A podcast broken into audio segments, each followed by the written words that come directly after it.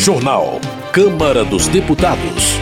G. Dias diz que não foi omisso, mas que deveria ter sido mais duro na repressão dos atos de 8 de janeiro. Ronaldinho Gaúcho nega ser dono ou sócio de empresa investigada pela CPI das pirâmides financeiras. Plenário aprova projeto que prorroga a desoneração da folha de pagamentos. Boa noite. Os deputados prorrogaram a desoneração da folha de pagamento para empresas e municípios. Como a proposta foi alterada na Câmara, o texto volta para análise do Senado.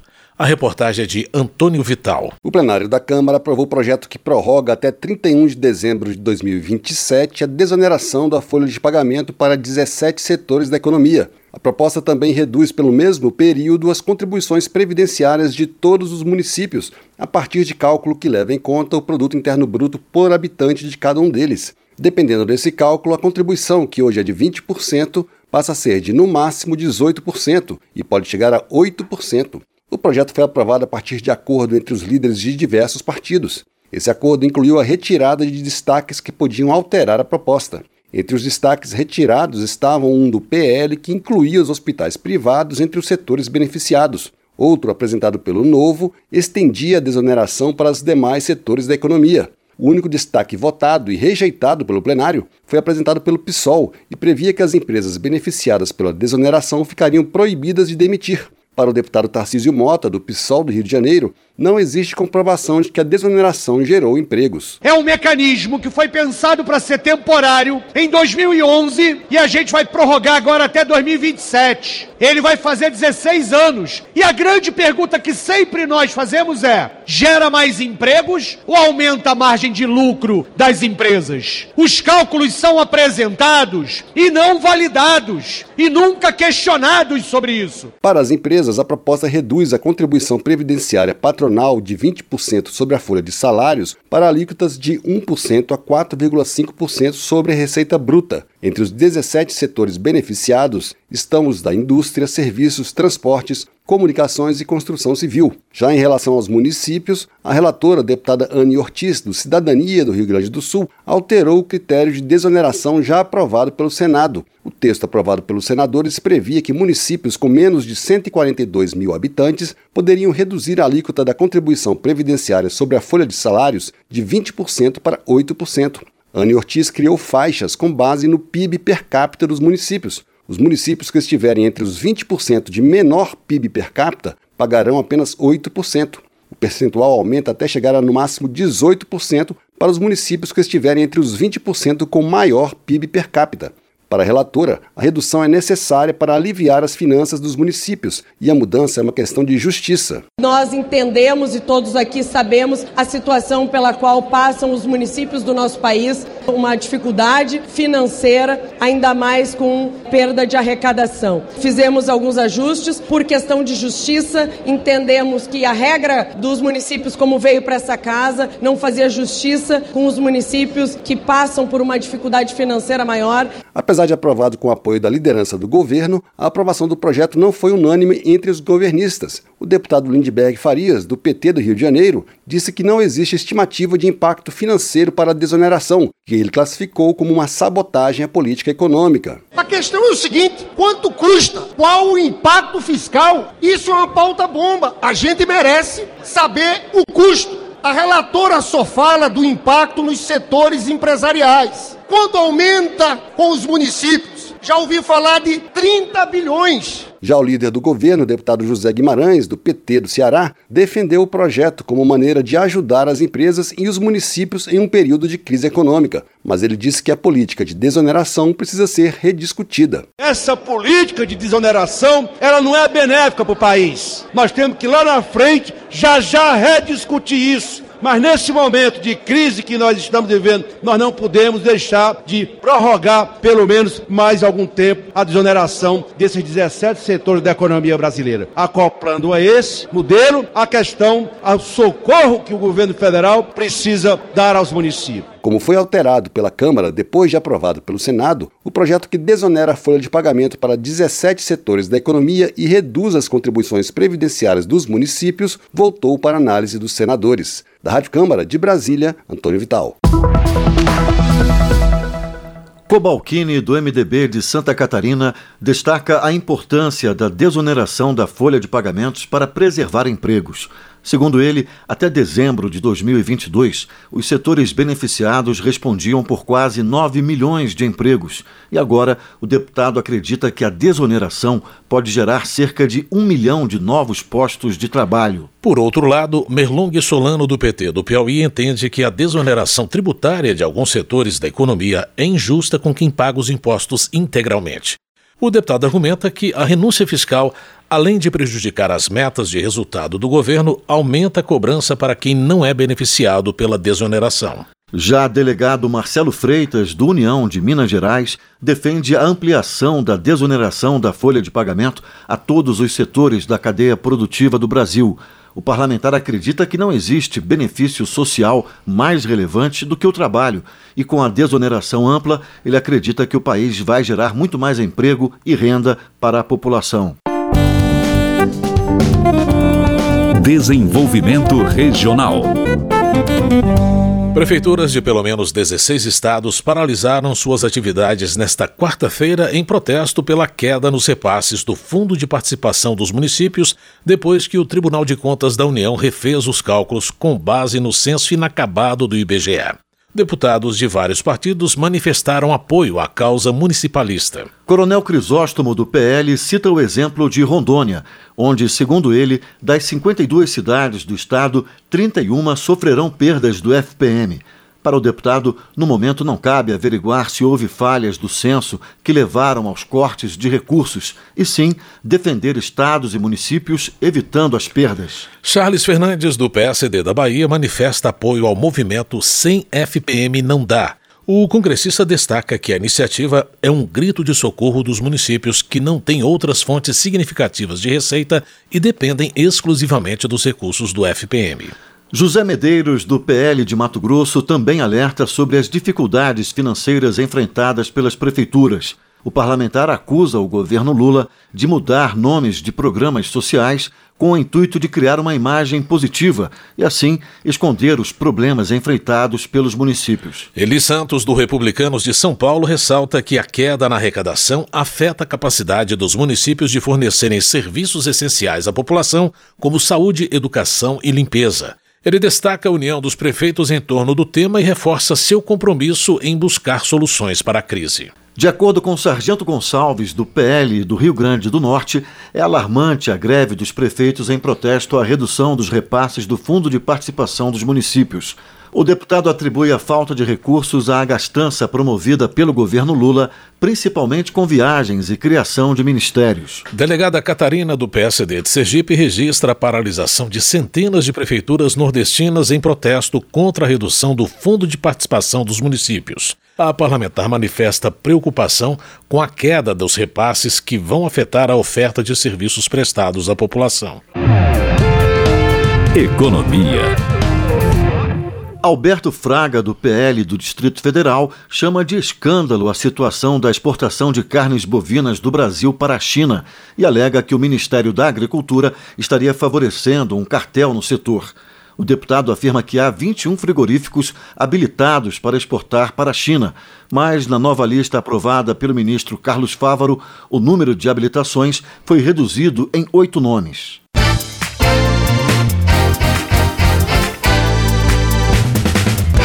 O ex-jogador Ronaldinho Gaúcho negou ser fundador ou sócio de empresa investigada pela CPI das pirâmides financeiras.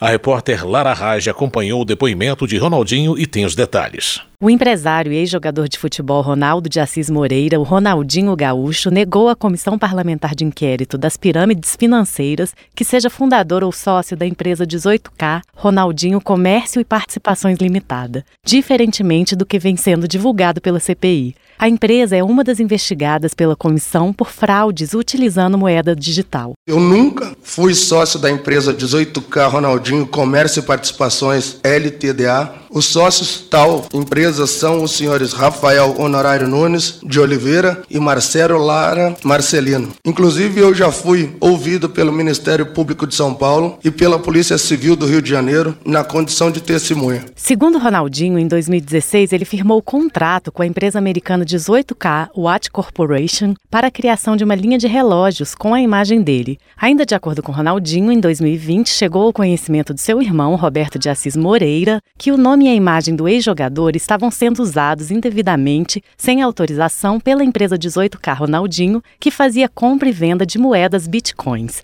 O presidente da CPI, deputado Áureo Ribeiro, do Solidariedade do Rio de Janeiro, destacou que o jogador foi convocado à CPI por ter usado sua credibilidade para levar milhares de brasileiros a investir suas economias em uma empresa que prometia lucro fácil, com rendimentos de até 2% ao dia, baseados em operações com moedas digitais. Em outubro de 2019, a empresa foi apontada pelo Ministério Público Federal como pirâmide financeira, mas Ronaldinho Gaúcho reiterou que fez propaganda apenas para a empresa de relógio relógios e que sua imagem foi usada indevidamente para as propagandas com promessas falsas de alta rentabilidade. O relator da CPI, o deputado Ricardo Silva, do PSD de São Paulo, que pediu a oitiva com o ex-jogador, questionou Ronaldinho se ele teria entrado com ação contra a empresa por uso indevido de imagem. Ronaldinho disse que o irmão dele, Roberto de Assis Moreira, cuidava dessas questões. E o deputado lembrou que, em seu depoimento à CPI, o irmão do ex-jogador afirmou que não havia entrado com a ação. Mesmo o senhor tendo aí a ciência de que estavam utilizando a sua imagem para oferecer dinheiro até 2% ao dia, o senhor se calou diante disso. Eu fico perplexo com o uso da imagem do senhor numa campanha tão ostensiva e tão criminosa. E o senhor não fez absolutamente nada com isso? Fica em silêncio. Ronaldo Gaúcho ficou em silêncio durante a maior parte dos questionamentos dos deputados, como, por exemplo, quando perguntado se percebeu que milhares de pessoas estavam sendo vítimas de uma fraude. Diversos parlamentares, como Caio Viana, do PSD do Rio de Janeiro, afirmaram causar estranheza o ex-jogador ver o suposto uso indevido da imagem pela empresa 18K Ronaldinho e não processar os causadores do dano. Ronaldinho afirmou que assim que a polícia encontrar esses dois, referindo-se aos sócios da empresa, irá processá-los.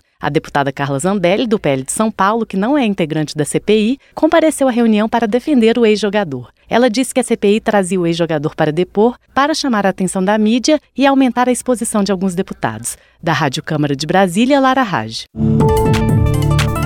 Comissões. Em depoimento à CPMI do 8 de janeiro, o ex-chefe do Gabinete de Segurança Institucional da Presidência da República negou omissão mas disse que poderia ter sido mais duro na repressão aos ataques de vandalismo no dia 8 de janeiro. O repórter Cláudio Ferreira acompanhou a reunião. O general Marco Edson Gonçalves Dias, conhecido como G. Dias, afirmou aos integrantes da Comissão Parlamentar Mista de Inquérito, que investiga os atos de 8 de janeiro, que a Polícia Militar do Distrito Federal descumpriu as determinações do planejamento da segurança da Praça dos Três Poderes. Ele também culpou a Secretaria de Segurança Pública do Distrito Distrito Federal por não ter posto em prática o protocolo tático, apesar de o plano escudo de proteção ao Palácio do Planalto ter sido ativado no dia 6. Acusado de omissão, o general reiterou que exerceu efetivamente ação de comando na segurança do Palácio do Planalto em meio ao que ele considerou um levante antidemocrático e um ataque inédito. Hoje, depois de ter conhecimento dos fatos que levaram aos atos de vandalismo, ele reflete que tomaria outra atitude. Seria mais duro do que fui na repressão. Faria diferente, embora tenha plena certeza de que envidei todos os esforços e ações que estavam ao meu alcance para mitigar danos. O mais importante, preservar as vidas de cidadãs e cidadãos brasileiros sem derramamento de uma gota de sangue. O ex-ministro-chefe do Gabinete de Segurança Institucional da Presidência da República informou aos parlamentares que o planejamento de segurança previu o impedimento do acesso de manifestantes e veículos à Praça dos Três Poderes, mas isso não foi concretizado. Depois de divulgadas pela imprensa imagens de câmeras internas do Palácio do Planalto, o general Gonçalves Dias foi acusado de conivência com os manifestantes. Ele explicou que encontrou três pessoas e indicou a elas o acesso à escada que levaria ao segundo andar onde as prisões dos manifestantes estavam sendo feitas. G. Dias classificou a divulgação do material das câmeras internas como imprecisa e desconexa. O ex-ministro-chefe do GSI também negou que tenha mandado adulterar relatório enviado ao Senado com informações sobre o 8 de janeiro. Ele argumentou que a determinação foi pela padronização de informações, já que as mensagens sobre os ataques tinham sido trocadas em grupos institucionais e não pelo telefone particular dele. Deputados de oposição criticaram a atitude de G. Dias depois de ter sido avisado sobre possíveis atos de violência nas manifestações e apontaram contradições no depoimento. O deputado delegado Ramagem, do PL do Rio de Janeiro, ressaltou a responsabilidade do ex-ministro no 8 de janeiro. O senhor recebeu diversos, diversos alertas da ABIN, que foram 33, que foram verdadeira inteligência corrente, assertiva, correta, em tempo real e que se mostraram verdadeiras porque aconteceram o que foi previsto. Diversos ônibus chegando, manifestantes com o intuito de invasão e de quebra de patrimônio público. Deputados da base aliada ao governo não viram indícios de omissão no comportamento do general, mas o criticaram por ter mantido na equipe do GSI integrantes do governo anterior, como fez a deputada Jandira Fegali, do PCdoB do Rio. A montanha pariu um rato nesse dia de hoje, porque toda tentativa era dizer que houve dolo do general Gonçalves Dias nesse processo. Ele admite a possibilidade de falhas e pede que a sindicância apure. Ele não está querendo acusar os seus colegas de equipe. Durante o depoimento, o general Gonçalves Dias criticou o acampamento de manifestantes em frente ao QG do Exército em Brasília e declarou que a permanência deles no local incomodou o governo, as Forças Armadas e as Forças Federais de Segurança. Da Rádio Câmara de Brasília, Cláudio Ferreira. O ministro da Justiça e Segurança Pública, Flávio Dino, declarou que as imagens do circuito interno da pasta durante os atos de vandalismo no dia 8 de janeiro foram deletadas por problema contratual a notícia repercutiu entre os deputados. Bibo Nunes, do PL Gaúcho, acha inadmissível que as únicas imagens apagadas do dia 8 de janeiro sejam as do circuito interno do Ministério da Justiça. Indignado com a falta de transparência, o deputado desafia Flávio Dino a comparecer à Comissão de Comunicação da Câmara para esclarecer a situação. Gilvanda Federal, do PL do Espírito Santo, rebate as alegações de que a invasão dos prédios públicos era uma tentativa de golpe de Estado. Ele argumenta que é impossível um terrorista ou golpista tentar tomar o poder desarmado. Ele também acusa Flávio Dino de mentir e de desobedecer a uma ordem da CPMI quando se recusou a entregar as imagens das câmeras de segurança. Na avaliação de Carlos Jordi, do PL do Rio de Janeiro, Flávio Dino não preservou as imagens das câmeras porque sabia que elas poderiam invalidar o discurso criado em torno dos atos de vandalismo. O parlamentar afirma que o ministro deve explicações à justiça e merece ser preso. Para Marcel Van Hatten, do Novo do Rio Grande do Sul, o ministro Flávio Dino deve responder por crime previsto no Código Penal, que trata de destruição, supressão ou ocultação de documentos públicos, com pena de reclusão de dois a seis anos. Ele acha incompreensível que uma pessoa que se diz inocente não preservar as provas que podem inocentá-la de uma grave acusação. Por sua vez, Abílio Brunini, do PL de Mato Grosso, entende que a invasão aos palácios dos três poderes foi articulada pelo próprio governo Lula. Para ele, o fato de as imagens do Palácio da Justiça terem sido apagadas evidencia a culpa do governo. O deputado espera que a CPMI aprove a quebra dos sigilos telefônico e bancário do ministro Flávio Dino. Coronel Assis, do União de Mato Grosso, também considera grave a notícia de que as imagens do Ministério da Justiça sobre os atos de 8 de janeiro foram apagadas. O congressista cobra uma investigação rigorosa e a responsabilização dos envolvidos para evitar que a obstrução da justiça prevaleça no país. No entendimento de Nicolas Ferreira, do PL de Minas Gerais, é injustificável a perda de evidências significativas para a investigação das responsabilidades sobre os atos de 8 de janeiro. Ele avalia que o desaparecimento das imagens reforça a percepção de falta de transparência e de cooperação das autoridades do governo Lula. Gustavo Gayer, do PL de Goiás, acredita que os atos de 8 de janeiro foram fabricados para criminalizar a direita. O deputado suspeita dos argumentos apresentados por Flávio Dino de que as imagens são deletadas após 15 dias. O deputado lembra que o ministro entregou à CPMI algumas imagens do mesmo sistema sete meses após os ataques. Termina aqui o jornal Câmara dos Deputados, com trabalhos técnicos de Tony Ribeiro e apresentação de José Carlos Andrade e Márcio Salema. Uma boa noite para você. Uma ótima noite. A Voz do Brasil retorna amanhã. Você ouviu A Voz do Brasil. Boa noite.